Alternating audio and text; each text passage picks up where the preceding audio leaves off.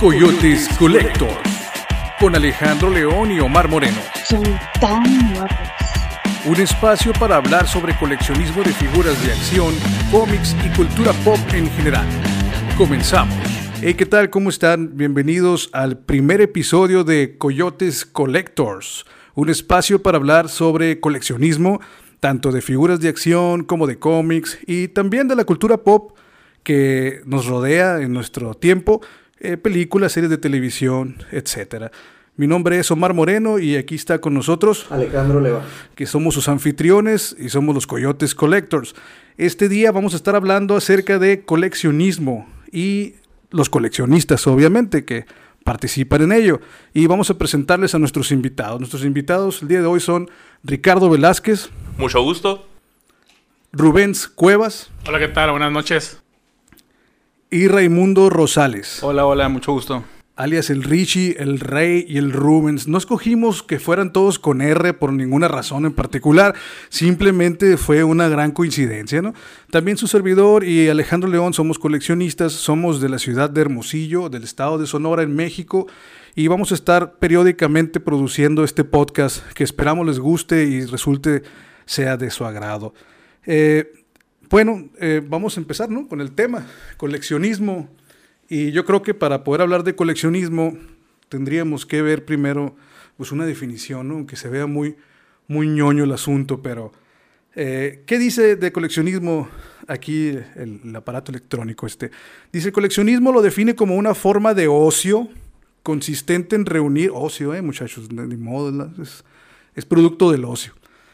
Eh, una forma de ocio que consiste en reunir, conservar y mostrar todo tipo de objetos, pero también, dice, perseguía un fin propagandístico, como es el caso de la colección de libros realizada por los reyes Ptolomeos para su museo, con el que deseaban sacudirse parte del complejo inferioridad helénico que tenían en la cultura egipcia. Y asimismo, dice que desde el tiempo de los asirios, fíjense en los tiempos a los que nos estamos remontando, se conoce un afán coleccionista por motivos de conocimiento. Dicen que las primeras colecciones fueron de libros de conocimiento. Y pues, por ejemplo, está la Biblioteca de Alejandría, que era una de las más grandes y la que se perdió desgraciadamente con las guerras, ¿no? Pues bien, vamos a transportarnos al, al presente. Hoy en día sigue existiendo ese, ese gusto, ese afán por, por coleccionar, por, por tener cosas, ¿no? Y, y desplegarlas y mostrarlas. Y, y, hoy precisamente se trata de eso. Alejandro, ¿qué opinas? Pues a mí en lo personal, lo que es el coleccionismo, actualmente es algo que me deja sin dinero, pero es algo que realmente me, me llena, me divierte bastante porque aprecio las figuras y recuerdo principalmente eh, momentos de mi niñez. Y bien, continuando con el programa, eh, ¿cómo fue? Vamos a empezar contigo, si te parece bien, Rey. Sí, claro, dime. Eh, ¿A qué edad empezaste a coleccionar y cuándo te definiste o te diste cuenta que eras un coleccionista? ¿En qué momento dijiste, ah, cabrón, a mí me gusta comprar figuras? Eh, pues realmente figuras no fue lo primero que yo coleccioné. Yo me acuerdo que por ahí en el 92 empecé a, a comprar, bueno, pues me compraban mis papás, ¿no? Este, cartitas de, afuera de la escuela, de, principalmente de Marvel, poquitas de DC y cómics. Eh, creo que eso es lo que, lo que hasta la fecha no, no he dejado de coleccionar, los cómics. Eh, ahorita compro más, más eh, figuras, que es lo que todos nosotros tenemos en, En común. común, ¿no? Sí. Pero, Pero- compras cómics, o sea, ¿tienes series completas con números completos Eh, o compras al azar nomás por tener? Mira, yo a mí me gusta más que nada por eh, lo visual, el arte. Este, yo busco, trato de seguir más a los artistas, a los Ah, dibujantes. es que tú dibujas, ¿no? Sí. Tengo entendido que Sí, dibujas, sí. ¿no? Tienes, tienes el toque. Sí, este, y a veces, pues más bien de, de niño buscaba eso, ¿no? Eh, influencias para, para pues, lo que me gustaba hacer, eh, que era dibujar. Pero este, sí, principalmente busco, busco a los, a los artistas. Eh, sí tengo, ahorita compro más tomos, compendios. Eh, antes se prestaba más a que comprara los números, sí, los números individuales y ir juntando eh, la serie, pero pues ya ahorita es casi imposible. Aparte aquí como que no, no hay muy No hay buena distribución. Oye, pero cuando dices casi imposible, yo me remonto, por ejemplo, yo como coleccionista, pues yo también empecé con cómics, que es lo que a lo que teníamos acceso aquí nosotros. Pero el problema es que, bueno, yo soy el más ruco aquí del podcast, ¿no? Debo de, debo de confesarlo, soy el más rucailo y ando en el cuarto bat. Entonces, eh, en mi tiempo, coleccionar cómics era o ir al sur del país, que es donde había, eh, estaba los cómics de Carmatrón en los transformables, luego sacaban Destructor, luego salía un cómic de Parchís, había uno de... De, De Calimán no había, de Calimán- Calimán sí había, Calimán, ¿no? del Santo, había, Del había Santo. diferentes. Entonces nosotros eh, teníamos la suerte de recibir lo que alcanzaba a llegar a la República. Lo más fregón que llegaba acá al, al norte era la, de- la de editorial Novaro, que eran los cómics de Spider-Man, que eran tamaño grande, esos eran los de lujo, ¿no? Tamaño grande, 48 páginas. Era una cosa increíble, ¿no? Y, desde, y luego ya salió la, la, eh, otras editoriales que trajeron cuentos, ¿no? E- e historietas eh, mm, no tan tradicionales, pero que igual llamaban la atención. Entonces, era ir, a- la librería, ir a ir a la biblioteca y a veces encontrar uno o dos números. Y luego a lo mejor el mes que viene ya no volvían a salir. Pero hoy en día tú vas a tiendas que, que no voy a mencionar por falta de patrocinio. no tiene que ver con eso, pero... Y te encuentras una pared entera, güey. O sea, una, una pared endemoniadamente entera con chingo mil títulos. Y, y- y es el paraíso para la gente que le gusta leer cómics, güey. Además de que ahorita se ha, se ha mm, aumentado mucho la base de fans de caricaturas de, ah, vamos a llamarles orientales, ¿no? Eh, anime, anime, y todo manga. eso. Que hay una palabra, hay una palabra fea ahí que, no- que, que no les guste. No, la digas, no. Chale, no, pero bueno. Eh, Pues es que hoy- lo que hoy anda es de el moda, paraíso, ¿no? es el paraíso para los cómics.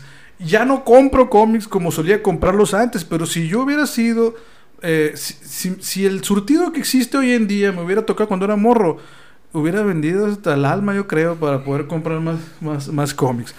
O sea, está el paraíso realmente ahorita. Pero yo creo que también eh, algo que tiene mucho que ver es la como la normalización de la gente que colecciona cualquier cosa ahorita, o sea, porque cuando yo estaba más morro, pone en la secundaria, en la preparatoria, era el vato raro el que coleccionaba cómics, jugaba juegos, eh, ese tipo de cosas, era el pinche, el, el friki del salón, como que dice, ¿no? Y era muy marcado, o sea, mucha gente, yo creo que por eso, eh, en aquel entonces y hasta ahorita, eh, son los que denominan coleccionista de closet, ¿no? Porque les da, les da pena, les da pena eh, exhibir su colección o, de- o decir, oye, soy coleccionista de X o Y línea, pues, ¿no? Es cierto, está- estaba socialmente, socialmente estigmatizado Así es. leer cómics porque eras el friki, ¿no? El raro. No, no existía esa tontito del palabra. salón, ¿no? Sí, sí, porque no, existían los modismos anglosajones, ¿no? Esos de friki, bullying. Sí. era, era carrilla, era el pinche ñoñazo. Ay, viene este vato etcétera, ya. ¿no? Ay, cuenta, ay, te, da, te da pena. Pero había uno que otro, así como dijo Rubens, ¿no? Que, que, que estaba enclosetado, ¿no? Y te hacía carrilla en el salón y con todos. Y luego ya que te ibas, te preguntaba, ¿no? "Oye, ¿Cómo estuvo el número 37 de, de Spider-Man acá, no? Ah, pues qué madre, que primero me madreaste y luego ya me preguntaste, ¿no? Pero sí, entonces los cómics, eventualmente quien se mete con cómics termina volteando a ver las figuras cuando llegan a los estantes, ¿no? Sí, sí, es, es inevitable casi eh, eso, ¿no? Relacionar una cosa con la otra, porque pues a final de cuentas, tú ves, eh, eh, yo creo que a, a lo mejor tú y yo empezamos con eso, como dices, en los cómics, que te ilusionaba tener a tu superhéroe favorito Jugar en las con manos, él, sí, que jugar te, con te él, hacer tus ilusionaba, propias escenas. sí, o tú mismo que querías ser ese personaje. Entonces ya con la tecnología nueva de, de las figuras, pues ya tienes toda esa... eh, eso al alcance, ¿no? sí, al alcance, así es. Y, y algunas veces de tu bolsillo y otras no, pero pues... eh, Oye, Ray, tengo que tomar un tema aquí yo que, que, que se tiene que tocar, ¿no? échale, ya sé a dónde vas. Ray, Ya dicen, los, imagino, di- ya dicen me los imagino, rumores que tú imagino. coleccionas, tú coleccionas cerrado, es cierto. Y Funkos. Bueno, eh, en parte sí, los Funkos no. Eso, pues no, no. Que no tiene nada de malo, ¿no? No, Vamos a dejarle para los que lo hay están muchos escuchándonos sí, que sí, hay, Funkos. muchas personas que coleccionan. Funkos. Ujú. Pero este, sí, yo principalmente eh, casi todos mis, mis monos, mi, mi colección la tengo en, en caja. Eh, tengo también una sección ahí de, de- de monos que he adqui- adquirido. Funcos. No, no, Funko no. luz. A lo mejor hay muchas personas que no saben qué significa luz, ¿no? Un, un- un juguete de luz es Figura suelta, ¿no? una figura suelta fuera de su caja, este, a O de veces su sin, a- empaque. o de su empaque, O bolsa, vienen en bolsa Sí, sí. algunas, ¿no? sin accesorios a veces. Ajá. Este, Y ahí te toca la, la- la aventura de encontrar el- los accesorios. A ver, Ray, entonces, si tú tienes manera de hacerte una figura nueva de paquete sellada, no la abres, normalmente no. no lo haces. No. Boom, baby. Solo todo lo que tienes que está fuera de paquete es porque lo conseguiste luz. Así es. Y así Correcto. nada más. Sí, sí, pues, de- de- hay- es que hay piezas que no puedes dejar ir aunque aunque estén aunque aunque estén sueltas, pues. o Sí, sea, eso ¿Alguna sí, vez sí, es abriste una caja? Sí, claro, claro. Sí, sí. ¿Tuviste algún trauma psicológico? No, no, te no, pasó no. nada. No. Todo bien. Ah, qué bueno. ¿No te dolió? ¿No te dolió? ¿No te dolió? O sea, no dijiste, ay, no debería de abrirla, ¿qué tal? No, no eres, es que vamos a tratar otro asunto así quisquilloso entre nosotros, ¿no? Entre nosotros porque aquí somos los cinco coleccionistas. Eh, hay, otro, hay otro detalle que dice la gente, a ver, ¿tú coleccionas o inviertes para luego vender? Clásico, ¿no? Este, ¿Qué opinas de eso tú, Ricardo? No es una inversión en sí, te puede sacar de un mal momento, claro, eso está bien. Pero al menos yo no lo veo como una inversión. Sí es común, como tú mencionas. Hay gente que colecciona re- cerrado porque dice, lo hago y pierde ese su valor. Es entendible, pero pues yo no veo una figura de esa manera porque no siento que la disfruto. O sea, no estoy comprando algo de manera monetaria y diciendo, me costó 500 pesos, me espero unos años y lo vendo en 1000. No, si en algún momento lo tengo que vender y le saqué una ganancia, pues qué bueno, ¿no? Pero yo compré la figura para disfrutarse y pues la saco, la poso, le tomo fotos. O en su caso, entiendo al compañero Ray, hay figuras que están hechas y diseñadas para no abrirse. Hay algunos Hot Wheels, hay unas cuantas estatuas que así están diseñadas, ¿no? Pero yo no lo veo como una inversión, pero pues hay gente que así lo hace y yo como vendedor no lo veo así. Oye, pues, y cuéntanos, ¿cómo empezaste tú a, a hacerte coleccionista? Bueno, pues he de confesar, soy el más morro de los que estamos aquí en el podcast. Yo tengo 24 años. Yo, pues desde chico siempre he sido un friki, he sido el rarito del salón. Siempre me gustó leer cómics. A mí me tocó la editorial Beat. La editorial Beat, pues era en los años 2000, todavía 2000 y feria. Y yo compraba la portada, decía, mira qué bonita se ve la portada, la voy a comprar. A Te ibas más por el arte. Sí, me iba más por el arte porque también dibujo un poco y veía, me gusta mucho el arte de esta, ah, lo compraba. Y a mí me gustaba mucho Spawn, el Oh, personaje sí. que fue todo un boom aquí en México en su momento. También lo coleccioné. la carne. la- No, No, Spawn, el, es otro. Ese es otro, ese es otro. antihéroe de Image. Y sí, El superhéroe de Todd McFarlane. Así es, de el superhéroe de, de Todd McFarlane. Y también compraba cartitas, me tocaba mucho de Yu-Gi-Oh!, de Magic también un poco. Pero yo que me pueda remontar a que diga, desde entonces soy coleccionista, más o menos desde los 16, 17, que como dice Omar, empecé a ir a las tiendas, que pues no diríamos por falta de patrocinios, eh, veía una pared llena de cómics y veía, oye, tengo una gran variedad para elegir. Y empecé a comprar y empecé a buscar en línea para que los tomos que faltaban, porque no hay una buena distribución en México, es...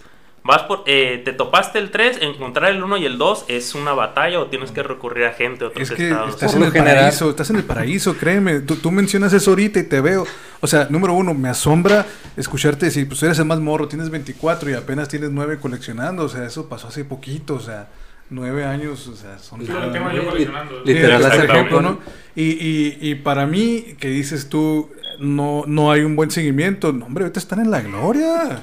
No, deja tú, o sea, ahorita si quieres, te metes a la página de la editorial, pides el número y te lo mandan por correo a tu casa. O sea, ya ni siquiera tienes que ir a la tienda a buscarlo, o sea. Exactamente. Esa es una gran ventaja, otra. ¿verdad? O sea, Exactamente. sí. Sí, esa es una ventaja bien, bien. Gracias bien al, al bendito internet, ¿no? Sí, sí, sí. Este, Todo se compra por ahí. No, así es. Y lo peor del caso es que dijeras tú es algo muy nuevo. En México eso es muy reciente porque pues la editorial encargada de los cómics acaba de abrir su página hace un año. No sé por qué se les ocurre abrir una página en línea apenas hace un año.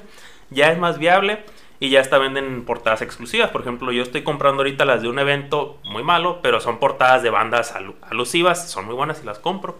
Pero coleccionista yo me declaro como de los 16, 15 y de figuras como de los 18 más o menos. Que encargué mi primer figura importada que dije, ah, esta la tengo que comprar. ¿Recuerdas tú cuál fue tu primer figura? Que dijiste, ah, me costó. pregunta. La me primera costó, que me yo dije- gustó. La primera que yo dije, esa me la topé en un tianguis y de entonces ah, empecé a comprar figuras más o menos. Fue un Spawn del tomo 95. Me costó 10 pesos, la encontró mi hermano y le costó 10 pesos porque la señora doñita que la vendía pensaba que era algo diabólico. Que pues sí, o sea, muy errada no estaba, Sí la era, verdad. sí era diabólico. En teoría, ¿no? Muy errada no Sí. estaba. Y dije entonces, no, pues está muy bien. Y desde ahí una que otra que encontraba así. Pero mi primer figura que hice en preventa fue un Rogal Storm Collectibles. Que pues anda en un, rondo, un precio de unos 2.000, 2.500 pesos. Fue mi primer preventa de una figura así cara que yo dije, soy coleccionista y me gusta. Y la primera que compré así directo fue un God Stigma, que igual andan por los mismos precios. Así que sí, eso fue hace unos cuatro años más o menos. Naciste en cuna de oro, mi, mi primer figura de cómic fue mi, mi pingüín de plástico de la, de la Expogan, güey, que, que, que lo apachurrabas y le salía una melcocha por abajo. Así. Y dije, güey, ese es el, es el negrito de los cómics, ¿no? Sí, que, el- que- sí. Memín que que Memín Pinguín, el Pinguín, ¿no? pingüín, ¿no? Es un debate, ¿no? Pinguín. Ese- Pinguín. Pinguín. Sí, Eh, sí es pinguín. O sea. Ah, ok. porque creo que en, en la portada, si tú la lees, no trae los diéresis. Ah, ok. cierto. Tienes razón. Oh, Es pues cierto. fíjense, les cuento un poquito de mi experiencia. En mi caso, como coleccionista, yo empecé, bueno, para mí me tocó lo que para ustedes ahorita son a lo mejor cosas de, vamos a llamarle, vintage, ¿no? O sea, todo lo que para ustedes ahorita es vintage o relanzamiento. Es lo que pues, te tocó fue a ti. mero mole, Sí, ¿no? obviamente. Yo, yo fui eh, testigo del nacimiento de las franquicias de Cazafantasmas, ¿no? De Ghostbusters. Me tocó Batman del 89. eh, me tocó El de todo la- de la las película de Tortugas Tim Ninja, sí. O sea, cuando, cuando salió G.I. Joe también, es cierto. Y, y todas esas, esas franquicias fueron para mí en su momento pues lo, lo que había, lo, lo que era. Y yo vivo ahorita una etapa como coleccionista pues, muy, muy fregona, porque en mi tiempo comprar figuras, número uno, no era tan accesible, tenías que ir al otro lado. Sí. Para conseguir una figura decente tenías que ir al otro lado porque aquí no había mercado para ello. Aquí si tenías suerte conseguías las figuras de plástico vaciado del Chavo del 8. eh, Los- luchadores, los ¿no? Los luchadores, que vendían en el centro, Que etcétera. tenían ¿no? una Sí. sola, una Exacto. sola pose. Entonces, entonces ir, a, ir a Estados Unidos, me acuerdo cuando estaba en quinto año de primaria, me compré mi primer G.I. Joe. Fue un viaje que en quinto, yo no sé, hoy, hoy lo pienso así en retrospectiva y digo, mandaría a mi chamaco de quinto año en un viaje a Tucson solo. Pues a lo mejor ya la pienso, pero a mí sí me mandaron. Y, me fui en el camión y me acuerdo que mi, que mi abuela me regaló una bolsa llena de pennies que, que, que le quedaban ahí de cuando viajaba. Yo no sabía cuánto llevaba ahí. Fui a la tienda que sinceramente no sé si era un Kmart, un Walmart o qué fue, pero fue en Tucson. Vi a un G.I. Joe que era el Crazy Legs, que era el paracaidista de G.I. Joe. Y entonces recuerdo lo que sí nunca se me olvidó fue el horror del rostro de la cajera cuando al pagar saco mi moneda de pennies así, De penny y se la dejo penny caer así en el, en el mostrador y le digo, cóbrese. O sea, y ahí está. Uno, dos, tres, cuatro, cinco. Le pagué con puros pennies el Crazy Leg de G.I. Joe. No mi- recuerdas mi el primera costo, ¿no? figura. No recuerdas el Ah, costo. uno- 1.99, algo Sí, así, algo no dos así, dólares. Dos sí, dólares, ¿no? Exacto, Sí, aproximadamente. En eso, ¿no? en eso andan. Aproximadamente. Entonces, eh, esa fue mi primera figura que recuerdo haber comprado así yo, ¿no? En quinto año. Y ya después empecé a tener acceso a... Había una tienda que, que puedo hablar de ella porque pues, ya no existe. Se llamaba Son Juguetes. Estaba por el Boulevard Navarrete. Y esa tienda tenía los Ghostbusters de, las, de la serie animada de Real Ghostbusters. Y llegaban también Tortugas Ninja ahí. Esos Y- son los que sacaron reedición también, ¿no? Sí, ahorita De están con, con reediciones de los de Ghostbusters. Entonces, eh, y al otro lado compraba los Marvel Legends, pero cuando empezó Walmart en México y empiezan a traer figuras, voy y compro, pero pues ya no estaba tan chavalito, ¿no? Ya, pues yo siempre he sido así más alto y más, más de este rucón que los demás, a pesar de la, de la edad. Se que. Corrido, corrido sin aceite. Corrido ¿no? sin Sí, aceite. corrido sin aceite. Exactamente, entonces... Entonces cuando llegaba a la caja era así como que, ay, que eh, lo quieren envuelto para regalo. Eh, no, no, sí está bien, yo lo voy a entregar luego, sí. O es para mi sobrino acá. Y La una- clásica, Una, ¿no? vez una cajera así Es me para hizo, un regalo. me hizo el comentario cuando me empezó a cachar, no, oye, tu sobrino es el chamaco más afortunado, me dijo, no, porque siempre me veía comprar figuras, ¿no? Qué vergüenza, pero es la neta. Y hoy en día ya puede uno ir a comprar y no te dicen nada. Bueno, al menos se lo aguantan, ¿no? O, o- o- o piensan ya, ah, el don lleva un juguete para, para los chamacos, ¿no? Algo así. Pero realmente hay una moda, eh, o, está normalizado, como dijo Rubens, el, el ser coleccionista, el tener acceso a este tipo de- de cosas de hoy.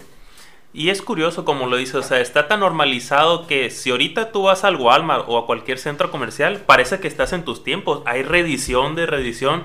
Vas y hay reedición de Motu a todo lo que hay, de, de He-Man. Hay de Ghostbusters, hay de todo ahorita en estos momentos. ya yo están saliendo los vehículos y Es el empaque de antes, ¿no? Sí. Este, yo el sábado creo que compré un Micro Machine. Ah, es cierto, no también de moda ahorita, Micro ¿no? Sí, me también mucho compré. Micro tenía el era, el, sí. era el autolavado. Es el autolavado, ahí está en, la casa. y Es que lo más chingón del mundo era poder tener los pinches carritos que te cabían en las bolsas del Ándale. pantalón y irte con ellos a donde fueras. Eh, era- un es el- estilo ese como tipo Polly Pocket, ¿no? Sí, había otras, ajá. había otras de Polly Pocket que se llamaban Mighty Max también, ¿no? Ah, los Mighty Max, sí, ¿verdad? sí, sí. Era- eran los para Polly niños. Pocket, pero para niños. Eso no nos quitaron en la escuela. Se Eso lo llevaban, se lo llevaban mis amigos y se los quitaron los maestros. Como cierto director de una escuela que conocemos nosotros. Ah, sí, ¿verdad? Si nos está escuchando, hay un saludo. Sí. Es que ahorita la, la verdad nos pegan en la torre por la nostalgia, o sea, Sí, todo eso que no pudiste tener de niño. Aquí, mira, aquí está de vuelta, igualito como tenías de niño, ya, ahí vas a, a gastar dinero, ¿no? y otro asunto que pudiera ser un tema completo en sí es la tecnología actual nos viene a traer las figuras que deseamos haber tenido de morros. Y qué bueno, ¿eh? Sí, qué bueno. porque antes era el mono tieso, disculpe, Claro. sin, sin albur, con los, sin, sin codos, sin rodillas. Nomás sin se movían los brazos hacia arriba y hacia abajo, ¿no? Y, Prácticamente eran. Playmobiles, ¿no? O sea, la- la- la- y ahora tienes 30 articulaciones. Se movían o sea, como los, se movían, perdón, como los monitos de South Park, ¿no? Sí. No, o que trae las armas y de- viene con, un- con un palito y se encajan en la mano, ¿no? O Ah, sí, cierto. La clásica esa, ¿no? ¿Por qué el gatillo queda fuera de la Sí. mano? acá, no? Sí, es- entonces hoy en día la tecnología nos ha permitido acceder a ese tipo de figuras, ¿no? Que por eso yo no entiendo la línea básica de Super 7. Pues eso es otro tema de, de- Sí. aparte, ¿no? Porque la, la Super 7 sacó otra vez figuras con Eh, las es para otro, para otro podcast. Es para otro sí. podcast, es cierto, es cierto. ¿Tú recuerdas, Rubén, eh, tu primer figura? Eh, sí, fíjate, cua- cuando estaba niño. eh, Pero la tienes a- actualmente. ¿o No, yo creo que no. Bueno, no sé. A lo mejor sí, porque mi primera figura fue una tortuga ninja. Un, un Leonardo, de hecho. Leo. Sí, siempre ha sido mi favorito. El líder. Eh, me acuerdo que tenía, no sé, cuando tendría 5 o 6 años. me- en Nogales, eh, pues aquí frontera con, con Sonora. Nos llevaban a donde le decían los famosos chinos, ¿no? Que, que Ah, eran sí, pues, cruzando la línea, baratas, ¿no? ¿no? Cruzando la línea. Sí, Dos en, en esa época era, era ya la época en la que las tortugas iban para afuera, ya, ya andaban con el bajón. Ah, la estaban rematando. Eh, sí, me acuerdo que me llevaban a esas tiendas de los chinos, ¿no? Íbamos a comprar ropa y todo ahí, ¿no? Y me Yo dijo, compraba "Ah, mis te- tenis ahí". Te voy a regalar un juguete, me dijo, elige uno el que tú quieras. Y veo, en, ah, pues porque para ese entonces había, había ido a ver las tortugas ninjas en el cine, la 3, ¿no? La de que viajan al pasado. ah, sí, sí. y andaba sí. como loco con las tortugas ninjas, ¿no? La euforia, ¿no? Y me dicen, agarra uno, me dice, órale pues. Y veo el- la pared del- local de los chinos ese. Hasta arriba de monos de las tortugas ninjas. Un chingo de monos a rematar de monos. What the fuck. Como un dólar cincuenta cada uno, ¿no? Ah, pues agarré el Leonardo. Y, Y, te- esa... nomás te dejaron un solo. No, me dejaron uno, ajá. Esa fue mi primera figura. O sea, que yo recuerde así completamente eh, mis facultades mentales, como dice. Esa fue la primerita que... Y ahorita el precio que, que se están cotizando esas figuras es algo alto, ¿eh? Mm, bueno, las, las originales. Las originales. Las originales, no, sí, Obviamente. No, obviamente. Sí, Las oye- vintage, pues. Las vintage como son. Oye, oye, pues ya, ya les platiqué ahorita un poquito de eso. Ustedes no tuvieron entonces, bueno, tú Ricardo no tuviste un problema generacional, ni, ni fue difícil asimilarte como coleccionista. eh.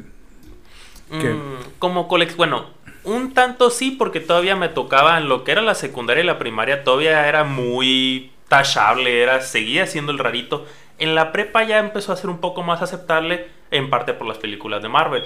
Las películas de Marvel fueron un boom que hizo que todo lo geek, lo freaky tuviera una aceptación grande, que prácticamente es de moda ser coleccionista. O sea, compras un cómic y te encuentras a mucha gente comprando. Pero todavía en la secundaria y en la primaria era muy, era muy tachable. Eras el rarito del salón todavía. Todavía estaba ese problema. Pero ya reciente, ¿no? Yo creo que si vas a un niño de la primaria y tiene cómics y tiene superhéroes, creo que es el popular del salón casi casi, yo creo. De hecho. Oye, Ray, ¿y, y tú que estás cerca del final del tercer piso en tu edad, ¿viviste alguna situación así o te valía, tú comprabas, nadie te decía nada? No, realmente fue, fue normal todo para mí. Este, obviamente no, no, lo, no lo expresaba como, como ahora lo, lo, lo puedo decir, ¿no? Pero este, eh, a mí me tocó en la secundaria y prepa nada más tener uno o dos amigos que compartían el mismo gusto por, por toda esta cultura. Pero este, realmente yo creo que nunca dejé de, de, coleccionar o de, o de buscar este, este tipo de, de cosas, ¿no? Para mí, la- cómics, figuras, eh, desde que yo tengo uso de razón, este, nunca, nunca lo dejé.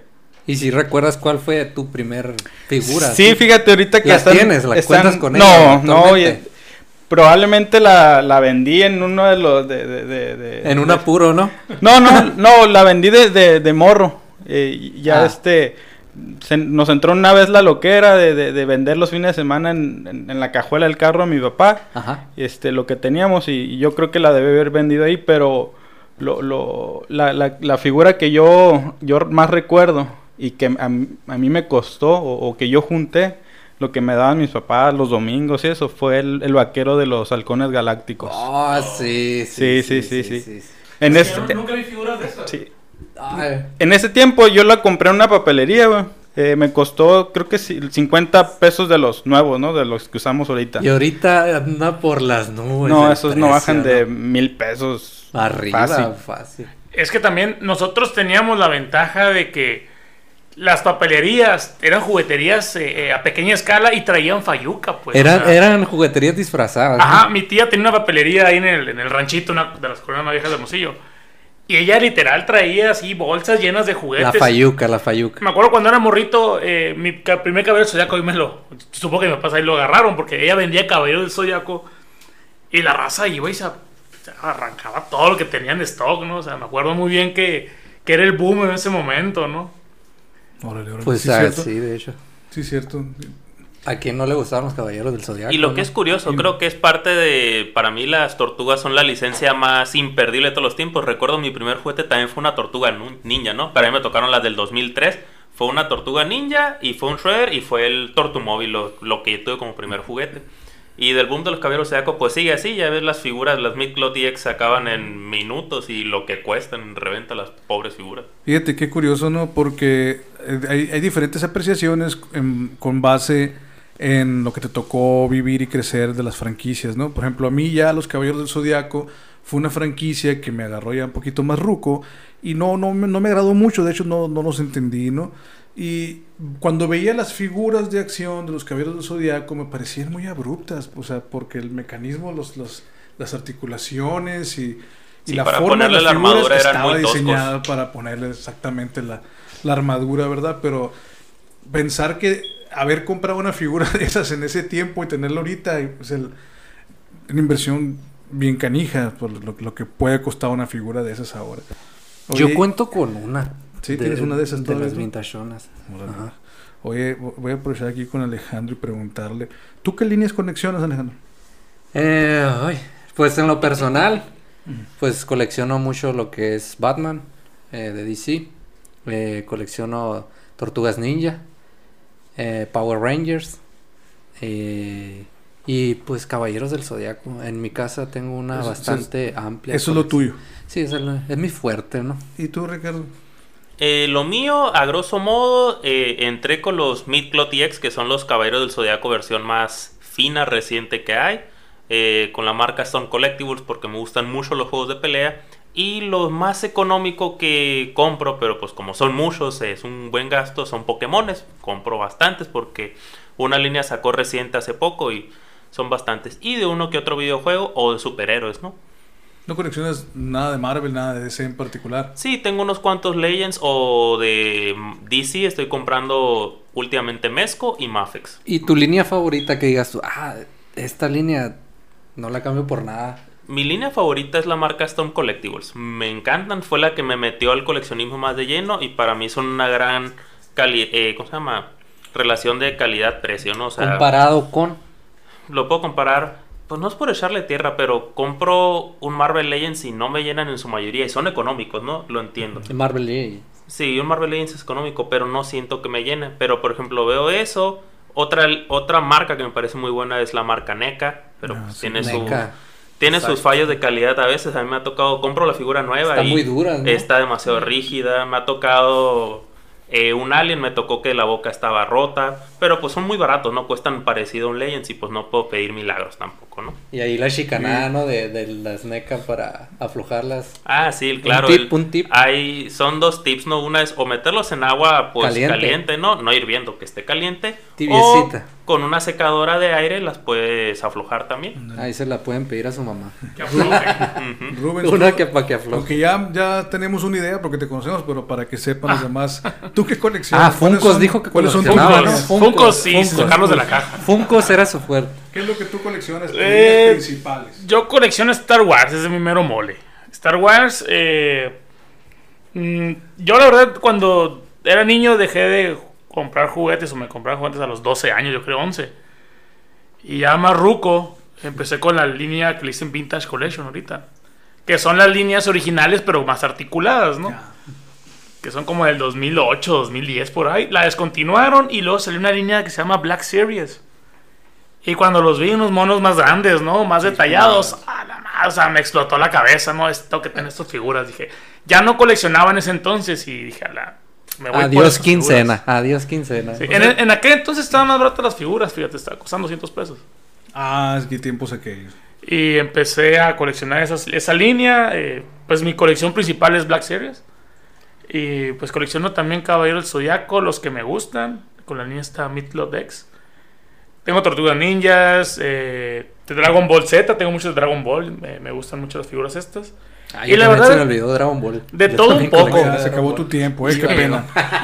Eh, de, de todo un poco, la verdad, yo veo una figura, si me llama la atención, me la compro. Por ejemplo, Ricardo me vendió hace poquito un caballero de Ares, se llama, de DC. Ni idea de quién sea ese vato, pero me gustó la figura en sí, o sea, parece como un caballero medieval, ¿no? Y Es que también en Y teoría hay figuras eso, pues. que, que no coleccionas, y, pero te llama la atención, pues, por la, la forma en que la hicieron, las articulaciones que trae, etcétera, ¿no? así es. O la caja, te gusta la caja, el Y, y a- diseño. y aparte a mí me gusta porque pues como tomo las fotos de los monos, me gusta recrear como tipo escenarios, ese show. y Ah, si tú te avientas, es cierto, tú te avientas customización de dioramas y rollos Sí. así, ¿no? ¿Te gusta? Ando haciendo ahorita uno, de hecho, de un callejón ahí para el Batman y los, y los ninjas esos que me... Manda Rubén al 21111 y te va a dar explicaciones.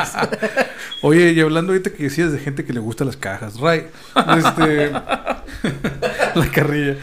¿Tú cuáles son las líneas que tú coleccionas? No, pues colecciono cajas de huevo, de zapatos. no, no es cierto. Este, pues la, la verdad es que, como te comentaba, yo, eh, la cultura esta pop me, me atrae totalmente, así en el amplio concepto de la palabra. Tengo eh, Star Wars, Marvel, un poquito de DC, Dragon Ball, eh, He-Man también poquito. Eh, sí tengo una variedad ahí. este, Tortugas Ninja también Tortugas tienes. Ninja, sí, sí, sí. Caballeros del Zodiaco conservo todavía los que tenía de niño. Marvel Legends tienes varios, ¿no? Eh, sí, el grosso que tengo sí es de Marvel Legends, pero pero sí sí tengo varias líneas que, que me gustan y así como dice Rubens, eh, eh, no no eh, no discrimino las figuras, ¿no? Si hay una que, que me gusta, que me late, pues trato de, de Fíjate. tenerla. Cuando, cuando, gracias, cuando pienso en, en que coleccionas cerrado y me imagino, porque seamos honestos, en el coleccionismo, no sé si en el coleccionismo de otras cosas, pero por lo menos en el coleccionismo de figuras, la experiencia empieza desde el momento que estás cazando la figura, ¿no? Porque que hay diferente tipo de cacería, vamos a llamarle hoy. Porque estuvimos la- los, los old school que teníamos que ir a cazarles a la, a la tienda a ver qué había y a ver si encontrabas, ¿no? A la no había, no había internet que te pasaran el pitazo y te dijeran, ay, aquí están estas figuras, como ahorita lo hacemos nosotros. Entonces salías a cazar, pero bueno, a- a- eh, a- englobando también hoy en día las experiencias de, de hoy en día, eh, la experiencia empieza desde que compras la figura y estás sabroseando que te va a llegar, ¿no? Cuando va a llegar el paquete a tu casa, abrir la caja, verlo. A veces, en lo particular me pasa que llega una tristeza profunda cuando ya recibiste la figura y la abres y ya la tienes y ahí está y ya se acabó el hype, ¿no? O sea, como que... Y luego necesitas otra, ¿no? Para volver a Oye, ese de hecho, cuando, hype. cuando compras figuras por internet que te las mandan, estás a cada rato checando el, el envío, dónde Ah, va. sí, dónde va, dónde y viene, ya, y, ya, y ya, se ahí va a pierde. Pero, pero lo que quería llegar era lo siguiente. Yo me imagino que tú, Raimundo, tienes, o pudieras, si tú quisieras, abrir un cuarto y poner estanterías y hacerlo como si fuera una tienda de juguetes, ¿no? O sea, con todo lo que tienes. Pues sí, la idea es, es este eh, eh, eso en un futuro eh, da- darle darle un espacio eh, digno a, la- a- a lo que tengo ahorita, pero sí, sí en mis planes sí es este abrirlas en algún momento. Espero que, que sea muy próximo, ¿no? O sea, te van a Este- dejar en tu casa a dedicar un cuarto como tienda. Me imagino yo que ese sería el sueño de toda esposa, ¿no? Que cada quien tenga Para los su cuarto. casados, ¿no? Sí, sí, sí, Sí. que cada quien tenga su, su cuarto, recámara Sí, o como le quieras llamar. Ahí guarda todos tus monos. Y déjame... Pues más bien es el sueño de uno, ¿no? La esposa es que no Sí, sí, quisiste. el- el, el sueño de Sí, ella es que no a decir, tengas. Yo pensé que estaba siendo irónico. Algo así, ¿no? Porque a mí sí me emociona pensar si llegar a un cuarto y que esté como si fuera la tienda, o sea. Sí, yo, yo me lo imagino así eh, en algún momento que, que sea alguna- al- algún tipo de librería. Por ejemplo, Rubens tiene, tiene muy, muy padre acomodado sus, sus Black Series. Y, y yo con la primera vez que lo vi, pues dije, a la man, es una, es una librería de Star Wars de, de monitos. Eh, ese concepto es el que me gusta mucho, De Rubens. el de Rubens. Ah, Sí, no, sí, no, sí, sí, el- de, su, de su colección, claro. Ah, ok. Ok. Oye, entonces ahorita todo está en caja, lo tuyo. Sí, principalmente sí, tengo, tengo una vitrina ahí chica con, con mis figuras luz, como te decía, la- las que conseguí sueltas, este, las Ujú. tengo ya en, ya en vitrina. Ok, ok. Porque en una ocasión platicábamos, Rubens y yo, acerca de, de una imagen que nos llamó la atención, no, no, no, de, no de Ray, ¿no? Pero de alguien que había desplegado sus SH Figuarts dentro de la, de la caja de cartón, ¿verdad? O sea, y, tenía no una, tenía tres en display. Ah, era una foto en una yo- vitrina, ¿no? Sí, es la parte que ya, ya no llego a comprender más allá. Yo- siento que es como cuando está el arte que no entiendes, ¿no? Que es abstracto. Abstracto. Y, y voilà, O sea, tienes tres cajas de cartón, color cartón, con el logotipo fuera y el nombre, y ni siquiera Pero una no trae- imagen, no- ni una ventana. Fíjate, fíjate que, nada. que esa, eso es bien común con la gente que colecciona los caballeros del zodiaco. Esas cajas cafés que dices, es la caja en la, La que caja de cartón la empresa normal. envía la, figura. la para pa- ellos es la paquetería, o sea, es para los japoneses. Esa caja es la que va a la basura, pues, ¿no? Ok, ok. Y aquí en México, aquí Le en especial, aprecio, ¿no? no, vale más la figura con la caja café. Porque dicen que es todo un show. Yo tampoco cuando recién empecé con los caballeros no lo entendía. O sea, que JP, que Down, que Bluefin. No sabía qué estaban hablando hasta que un día pregunté y dije, ni modo que me agarran de tonto, ¿no? JP es japonés, ¿no? O sea, es la edición japonesa con la caja café, porque te la envían desde Japón con la, Con la cajita caja café. de Japón. Y el Cuidadísimo, logo, el logo- Mashi. el- tiene un sticker y el logo es dorado, por ejemplo, ¿no? Ok. O no sé si eso se maneja así. Y la distribución DAM y Bluefin, Bluefin es la distribución gringa, ya no vienen con la caja café. Y trae el logo plateado. Y ¿no? trae un logo plateado o, de Funimations, algo así, no como dice, ¿no? Y la mexicana dice DAM y tiene una calcomanía con un... ¿Cómo se llama? No, pero es el, el, el- el Ultraman, algo así en miniatura, ¿no? Entonces, es una tontada, o sea, si un japonés la ve esa caja café, La tira. tienes basura, Basura, te está diciendo, tira, eso es basura, ¿no? O sea, Sí.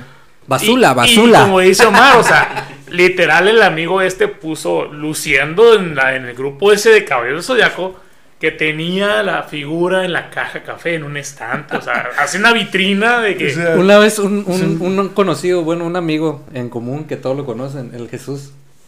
Jesús Que- Cortés. quemándolo, ¿no? Él fue, él fue, Sí, un amigo que no lo ve así, pero... es, él, él fue el que me dijo, Jesús. él, él sí me dijo una vez, es que los coleccionistas de, de Caballeros del Zodiaco son los más mamones. dijo. Yo lo sí, sí. Pues, amén. No, y es cierto, los coleccionistas de caballeros es en serio. Tú les vendes una figura a uno o le mandas una figura, te piden foto de cada uno de los ángulos, de cada una de las piezas. Es exagerado. Y como dice Rubens, la caja café te la pueden comprar por sí sola hasta en 200 pesos. Es exagerado y es la paquetería. De hecho, hubo un revuelo hace poco, el año pasado, de unas figuras de Dragon Ball que vendieron Bluefin. Iban con caja café porque venían desde allá. Pero les pegaban una estampa a la caja. Pues la caja café se deshacía y hubo muchos gritos por ello. Pero pues es paquetería. Fíjate, me, me retorna a un detalle que sucedió con el paso de los años, porque en un principio era lo normal, así como, como nos comentaba Rubens, que para los japoneses esa caja es pues, la envoltura, la envoltura de envío y basura. Eh, luego, caja. por ejemplo, eh, en aquel tiempo los, los, los Masters of the Universe, que tuvo cajas para México y cajas para Estados Unidos, y que hoy en día en algunos lugares de Estados Unidos son muy apreciadas las cajas mexicanas. Y así como pasó también con la serie de... de los- Transformers también tenía de algo los- así. los ¿no? cazafantasmas de la caricatura de Real Ghostbusters tienen también una situación parecida porque hubo una compañía que reimprimió e hizo sus propios cartones para las figuras y hay variantes en los dibujos y hay coleccionistas norteamericanos que pagan fortunas por, por esas. Luego, luego los, se los debo para otro podcast que hablemos de, de eso en particular, pero cómo la caja de la figura en sí viene a hacerse parte de, de la cultura del coleccionismo, pues, ¿no? O sea, Por ejemplo, eh, digo, no te vas tan lejos. En, en Star Wars, las figuras originales. Para empezar, que encuentres una figura de los 70 en caja. Ya tienes tu retiro asegurado, ¿no? Eso es algo seguro. Y como dice Omar, hay variantes de... Ahí el cartón es, la verdad, me hace ridículo, pero pues cada quien, ¿no? Yo, por ejemplo, en, en Black Series, como comento Omar, cómo la, la caja viene a ser parte integral de la figura en sí, eh, me funciona y, y me es muy útil porque ahora las figuras vienen con accesorios, con cambios de manos, de cabeza, piezas que la verdad si tú las guardas en un cajón, como son tan pequeñas se te van a perder. Entonces yo prefiero dejarlas, yo las abro mis figuras, cabe aclarar, ¿no? Las hago, las uso y las vuelvo a guardar en su caja. Como dice Ray, tengo como una biblioteca, literal, una biblioteca así de figuras. Sí, es que está muy, está muy difícil de que dejes por las armas que vienen con las figuras, ¿no? Porque al rato, en un No, cambio de casa se te a- puede al rato perder se te pierden, una. sí, no, sí, y sí. luego, se te van a luego Black perder. Series trae numeración por caja también, ¿no? Y- Sí, y- o- y- es- ahora están cambiándolo, ahora ya no trae numeración, sino que trae, trae una escena. de trae como un rompecabezas de, de, de, de carátula, de Sí. una imagen. Si tú juntas todas las cajas de esa línea, Hacer se una forma una escena. imagen, haces una escena. ajá. Sí, lo- lo Está de padre la- eso, eh, está bien padre, la verdad. ahí, sí, es cierto. Fíjate, es que qué interesante. También en las, yo recuerdo pues, antes en las revistas de Club Nintendo. Ah, también sí, las tam- juntabas y hacían. Fíjate. Toda chueca, ¿no? Pero se hacía una imagen. es que sí quedaba Sí, sí. chueca. Fíjate que hablando ahorita, retomando lo, lo- lo que hizo Omar de los cómics, me acuerdo que el Club Nintendo es la- única cómic, bueno, es un cómic, es una revista. Es una ¿no? revista. Que me acuerdo que llegaba mensualmente al Oxxo. Ajá. O sea, ese el único que no faltaba que mes tras mes lo trajeran al Oxxo. Y obviamente en Walmart y había una revista que se llamaba EGS. Electronic, Electronic Gaming. Ah, no, el EGM, Electronic Game Monthly se llamaba. Ajá. Que también me gustaba mucho y la descontinuaron por el 2000, ¿no? Pero sí, era bien difícil encontrar los números, aquí en Hermosillo, los números consecutivos, o sea, te quedabas en el análisis de la segunda parte y nunca lo viste, ¿no? O sea, se te perdió, valiste Sí. cohete, ¿no? Había una revista también hablando de coleccionismo de figuras que en la tienda de los búhos llegaba y era como la Biblia para los que comprábamos figuras aquí en México, que era la Toy Fair, la revista Ah, Toy Fair. sí, sí, Oh, y, sí, sí. y ahí incluso venían listings de precios de figuras, ¿no? figuras, Sí. Para mí era el Como tipo Wizard. catálogo, ¿no? Wizard, que, que era, Wizard cartitas, que era ¿no? cartitas y cómics. Era la que yo compraba, pues, porque, porque en ese tiempo era, era, era lo que yo más eh, eh, procuraba, ¿no? Sí, definitivamente ese tipo de revistas me brindaban un panorama que de lo que eran la- las figuras que estaban saliendo en Estados Unidos. Hoy en día tenemos mundo para poder ver eso, ¿no? Tenemos gente que postea todo el tiempo en Instagram, gente que pone en Facebook y, ahí nos podemos enterar de lo que de lo que va saliendo. La- las compañías se han abierto más al público y eso me lleva a, a otra pregunta que les quería hacer a ustedes, compañeros. ¿Ustedes qué opinan? Eh, hemos hablado un poquito de eso ahorita aquí, pero ya más directamente. Acerca de lo que es el coleccionismo en México y, también de lo que es el coleccionismo en lo local. ¿Lo ven como algo que es un boom temporal o ya se, se está haciendo más común? ¿Qué, opinan del coleccionismo en México? Eh, yo como vendedor, pues concurrente que soy, vendo en tianguis en línea, en Hermosillo, aquí en la localidad y en Sonora, sigue siendo algo un tanto tabú. Sigue, como dijo Rubén al inicio, hay mucho coleccionista de closet.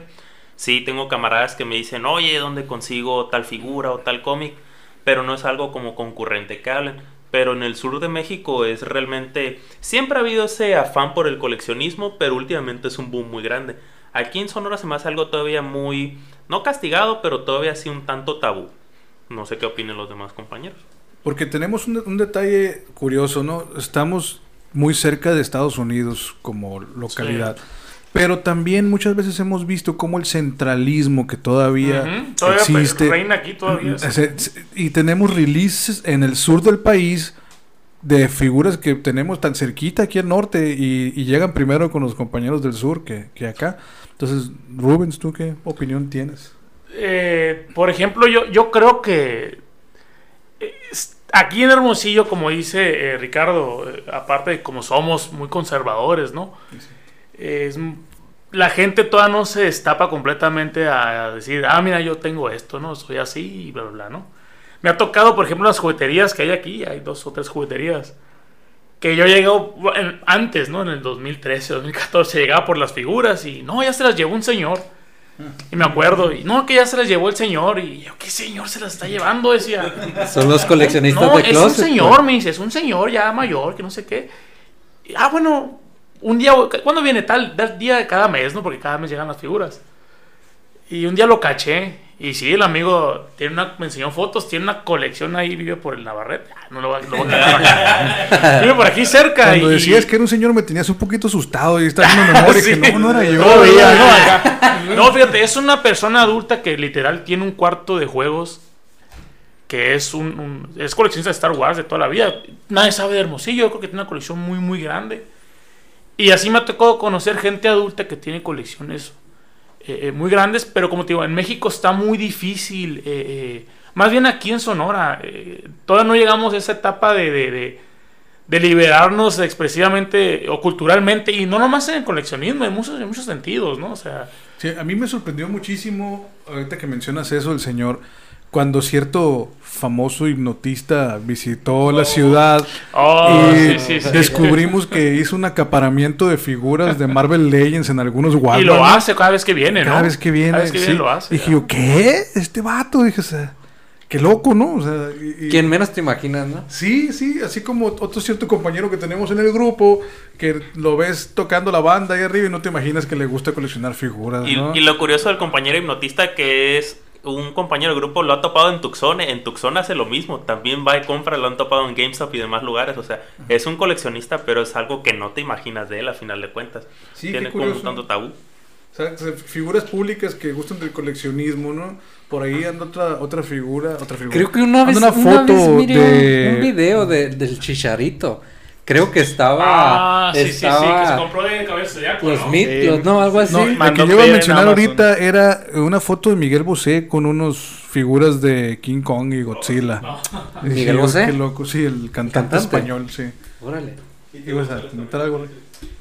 No, no, pues este, nada más decir que el, eh, para mí el, el- el coleccionismo aquí en, en- en México, eh, pues eh, es, eh, por una parte, ahorita viendo, eh, pensando, a veces es triste porque empieza a haber esos vicios también, ¿no?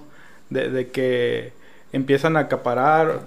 En este caso, lo, lo que estamos platicando es, eh, es acaparamiento, pero para, para uno mismo, Para- para, su ajá. colección. Pero hay gente... De revendedores. Que, sí, revendedores, pero que no te dejan nada, nada, Nada, nada. nada. O sea, Saludos. ya se vuelve, ya se vuelve vicioso, se vuelve eh, difícil para los que realmente amamos esto de, de- de coleccionar. Este, Y después te encuentras eh, la figura, por ejemplo, que fuiste a cierta tienda a buscarla y no, no estaba porque algún revendedor pues se llevó toda la, la wave. Eh, te la encuentras en unas redes sociales a precios exorbitantes, ¿no? Sí, o sea, sí, no, sí. no. No Todavía, se ni se, todavía ni se terminan de distribuir bien y ya lo están ya están reveniendo como si tuvieran 20 Sí, años de... está un- un- Eso un- pasaba mucho con la línea esta que las la de las de Moto, las Origins. Eso es lo que ha pasado mucho. Por ejemplo, te digo, aquí con los Black Series, en el 2015, 16, que casi no llegaban, como hizo Omar, está muy centralizado. Llegaba una caja 2 al super, al Walmart, a los 4 o 5 que hay. Eh, yo iba a buscarlos y no había. O sea, ¿quién se los lleva, pues? Exacto. Ese es el show. o sea, ¿Quién se los lleva? Y se llevaban todos, o sea, no te dejaban nada, ¿no? Y la verdad yo dejé de comprarlos en tienda, dejé de cazarlos, como dicen, porque no te los encontrabas, o sea, o hay una muy mala distribución en México de las figuras que salen a nivel mundial también. Hoy en día sabemos también que hay mafias locales. Sí, sí, Exactamente. Dicen que hay una Sí. mafia muy, muy, muy cabrona de Hot Wheels Sí. a nivel nacional. Fíjate. Con los Walmart, principalmente de Hot Wheels, o sea, de los carritos que cuestan 10 pesos, no sé cuánto cuestan ahorita, 20 pesos. 23, si mal no recuerdo. O sea, 25. si hay con 25. los Hot Wheels, imagínate con las demás figuras que son líneas de antaño que se Sí, están sí. llevando canijo. En ¿eh? cierta Y tienda los con... mismos empleados, pues. Sí, cierta tienda con nombre de, de- del lugar de Inglaterra que me tocó comprar unas figuras. Este, Patrocínanos. No, no, ¿dónde está? En, en esa tienda, eh, si les si recuerdan, les comenté que fui por unas figuras de He-Man y cuando la que me atendió fue a bodega y las trajo, casi venía atrás de ella otro otro compañero de ella diciendo, no, es que esas no Ah. son, esas son las figuras de fulanito. Y yo, no, papá, ya son Ah, mías. sí, sí, el, Ray y sea, yo lo cachamos, ya sabemos quién es, ¿eh? ya lo tenemos guachado. Y así pasa en Walmart, sabemos que re que te pasa y di un nombre por ahí, pero bueno. Este, y está otra, otra cuestión que sucede también, hablando de coleccionismo en el país. Eh, bueno, se están robando la experiencia de ir a la tienda a comprar figuras, ¿no? Que ahora se está modernizando con la venta por internet, pero también sucede por internet en, en portales como, pues, como Amazon, en el que encuentras figuras infladísimas de precio de vendedores que ni al caso. Y, y me decía una vez un conocido mío que le medio gusta el coleccionismo, pero no se abre, no se abre totalmente aún. Y, y tiene muchos años comprando. Es que el precio histórico de esa figura eh, era de 1200. Y ahorita está en oferta en 700. Y le digo, no, vato. El release de esa figura tradicional va a llegar a, a 559 pesos. Y, y- y eso que tú viste son revendedores que se alucinan y lo ofrecen en 2.000, 3.000 pesos la misma figura. Y está fluctuando el precio. Y se genera un, un efecto como de precio histórico en la plataforma, por el burbuja, sistema. pues, pero no es real, pues, ¿no? Pero muchas veces eso, eso en Amazon más que nada y en Mercado Libre lo hace automáticamente el sistema. Cuando deja de haber oferta, sube el precio automático. No lo hace a lo mejor intencionalmente una persona atrás de una computadora, sino que es el mismo programa que le sube el precio X cantidad. La otra vez me lo explicó un locochón ahí. Sería como la oferta de demanda. algo Sí, eso es una oferta, La la oferta y la demanda. demanda. El sistema solo dice, oye, se está vendiendo esta madre. Sube el, el precio. precio. Así es. Y por eso es cuando se agotan y nomás queda el de fulanito vendedor que te cuesta el triple, como dice Omar. Y la gente se va con la finta. Es como el que vende el clásico que se encontró una figura en X parte o cualquier cosa y va y lo busca a Mercado Libre. Error, ¿no? Ah, Porque sabes sí. que ahí está infladísimo de precio, ¿Cómo ¿no? eBay, Mercado Libre, todo ese show, pues, ¿no? Alguna vez nos pasó a todos. Sí, alguna vez nos pasó Sí, a todos, sí, sí, exactamente, claro. exactamente. Cuando quise tener una referencia de precio, fui a- al Mercado Libre y luego ya se rieron de mí todos. No se quiere jubilar. ¿no? Pero dentro de todo también hay algo bueno entre todos estos males, ¿no? Eh, parte de eso de los revendedores, nosotros también nos avisamos cuando estás en la... vas al Walmart, porque siempre está esa cacería, ¿no? No es lo mismo pedir la figura en línea que comprarla ya en persona. De hecho, hay figuras que en línea no te convence, a lo mejor las fotos promocionales que les hicieron están muy malas, pero lo ves en persona y dices, oye, la figura está muy bien, te convence. Pero también entre nosotros nos avisamos, ¿no? Oye, llegó tal figura, o sea, alguien la quiere o algo y la compras, se la pones en tal lugar.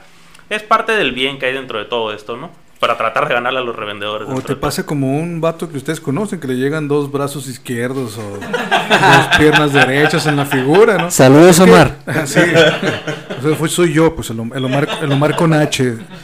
Pues resulta que esa experiencia que tú platicas, que ya no existe, a mí me servía, por ejemplo, para desechar eh, figuras que tenían problemas en el color. O sea, si veía que a veces la figura venía pachurrada por el blister o algo y traía una pieza doblada. Ojo chueco, mal pintado. Exacto, ¿no? Que pasa está mucho, virolo, ¿no? Pasa ¿no? mucho. Entonces tú podías darte el lujo de llevarte la mejor figura, ¿no? Y el que llegaba después pues se quedaba con Pues la se la rezaga. pellizcó, ¿no? Pero Sí, hoy en día ya no. Dentro de lo malo es que en línea la puedes pedir y sí te la pueden cambiar, pero resulta que conseguiste la única y tiene defecto y la regresas y eso, ¿te quedas con la figura con defecto Ah, o es el dinero? O sea, Tocaste un tema muy importante. Y al rato se convierte en un generacional. santo graal. Por ejemplo, en mi caso, yo, como vengo de esa época de coleccionistas de antaño, compré una figura eh, en cierta tienda con nombre de puerto inglés. Y no la vivoreé bien y me la llevé corriendo por ser la única que quedaba de su, de su estilo. Y cuando veo que cuenta con dos antebrazos izquierdos, lo que hice fue lo que todo vato de mi generación haría. La cambias. Se puso, no, no, eso es lo que se, lo quería la generación de ustedes, la generación nueva, uno que vivió en el tiempo donde no había soporte ni garantía decente, agarraba el mono y lo arreglaba, güey. Entonces me puse a meterle pinza y calor y etcétera, y Chicanadas, quitar y voltear, chicanadas, etcétera, ¿no? Y así está ahorita. Y luego me dijo, creo que fue Ricardo, no me acuerdo más, me dijo, o, o- o- o Raimundo, no sé si fue el Ray. Ah, pues regrésala nomás y te la mandan nueva. Yo, ¿qué? Eso, eso- eso existe. No, no existe, es un mito en Sí, México. Es que para mí eso era algo, algo nuevo y es algo de la cultura de los, de los norteamericanos que ahora tenemos aquí y, y ya está funcionando. Y te la cambiaron, ¿verdad? El- el- la pieza. No, la que. Ah, no, no fuiste. No, ya- le había metido dejé, mano, ya. tengo. Sí. No, ya, No, ya, ya, ya- no le voy a hacer nada. Ya pues, estaba pero- violada la Sí, figura, sí, ¿no? pero Ya. no, ya, ya le había metido, tiene marcas de la pinza, los dientitos de la pinza y todo. Nah, pues. No se nota, yo soy feliz con la figura ahí. Pues, donde está en el estante, ¿no? Pero, pero qué suave que ya existe eso hoy en día, ¿no? Qué bueno. Eh, y, y- y tocando ese tema precisamente, y ya para, para ir a la parte final de nuestro primer episodio, em, ustedes cuando ven esto que, que se presenta en el coleccionismo en México, eh, todo lo que tocamos ahorita acerca de los acaparadores, los revendedores, eh, de las compañías que ya brindan un mejor soporte, eh, de las ventas que ahora son más que nada por catálogo, por internet, sobre pedido. ¿Qué expectativas como coleccionistas que son tienen ustedes o, qué, o qué le pedirían a esta industria fabricante de figuras?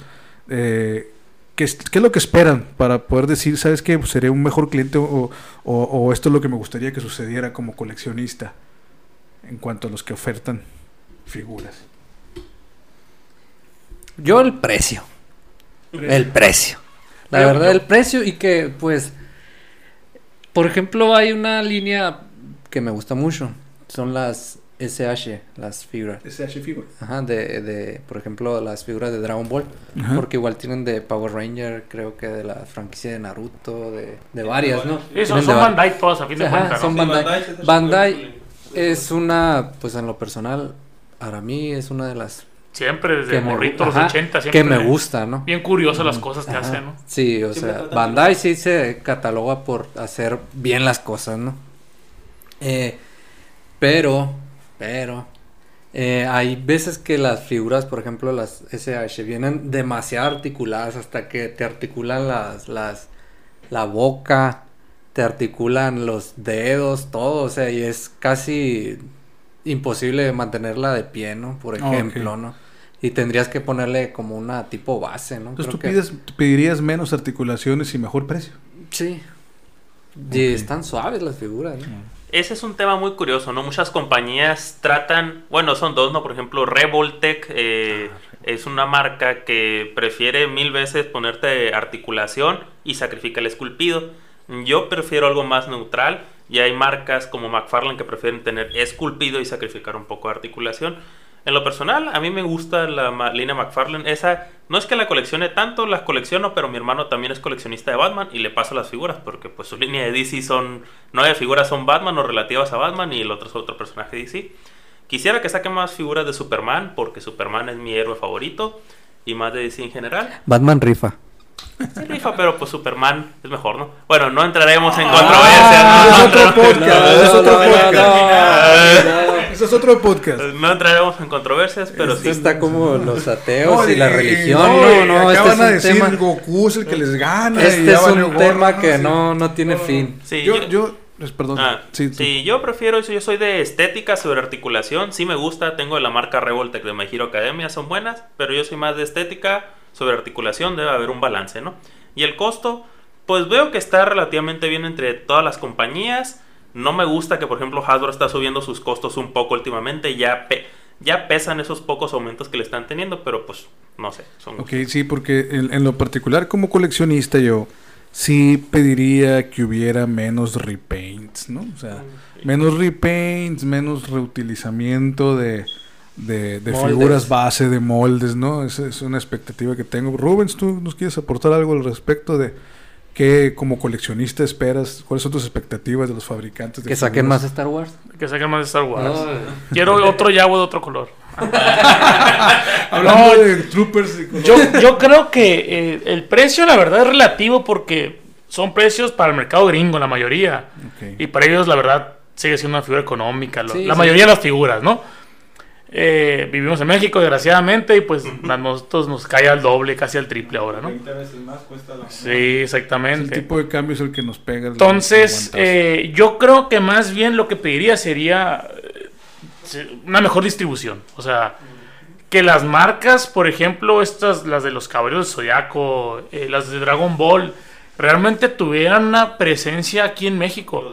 Porque si es mucha gente la que colecciona y pagan el triple por traérselo de Japón directamente. Es un mercado que están perdiendo en teoría. Yo creo que nadie lo haya estudiado, se me hace muy difícil, ¿no? Pero yo no entiendo, por ejemplo, eh, cómo en Estados Unidos, yo entiendo que es la mayor potencia y lo que sea, siendo que México es de los países con más fans de Dragon Ball del mundo, en Estados Unidos promuevan la línea de, Dragon Ball y hacen, hicieron un tour hace poquito por ciudad, las ciudades más grandes de Estados Unidos, eh, promocionando las figuras y una serie de cartas y Abrieron todo. ¿Cómo? Abrieron una tienda. Había una tienda en Estados Unidos. Sí. O sea, te digo, Órale, y- órale. y, cómo en el mercado latinoamericano, que según yo es la base más fuerte de Dragon Ball en el mundo, creo que Perú es el número uno y México el segundo, algo así. No hay una, no puede haber algo, eh, eh, algo legal, ¿no? O sea, una tienda establecida oficial de Dragon Ball. Un ejemplo muy burdo, ¿no? Digo yo, ¿no? Sí, sí, te entiendo. Tenemos Es tiendas que... que- se enfocan en anime, ¿no? Pero no tenemos algo así no, para... de, de hecho la mayoría de las tiendas estas de anime, yo no soy muy experto en anime, Yo pero tampoco, sí. creo que la mayoría es importado, o sea, nada, nada está aquí de forma oficial, pues. Se, se me hace, inclusive hasta en las consolas de videojuegos. Por ejemplo, PlayStation realmente y Nintendo no tiene un soporte al 100% en México. Microsoft es el único que lo tiene. Y yo creo que la gente compra más PlayStation que, que Xbox, por Yo ejemplo. creo que ¿no? una parte de la respuesta pudiera estar en el hecho de que hay fans que consumen el manga y la caricatura y no la figura de acción, tal vez. Pero a lo mejor tiene que ver mucho en eso, pues que te están trayendo la figura de, de Japón, por ejemplo, de Estados Unidos, y te la están vendiendo con el margen de, la, gan- de ganancia de esa tienda, que te, va, te la va a vender al doble. Pero si la vendieran de manera oficial, la- el margen es menos, y pues por lo mismo cuesta menos la figura. Pues, ¿no? Claro.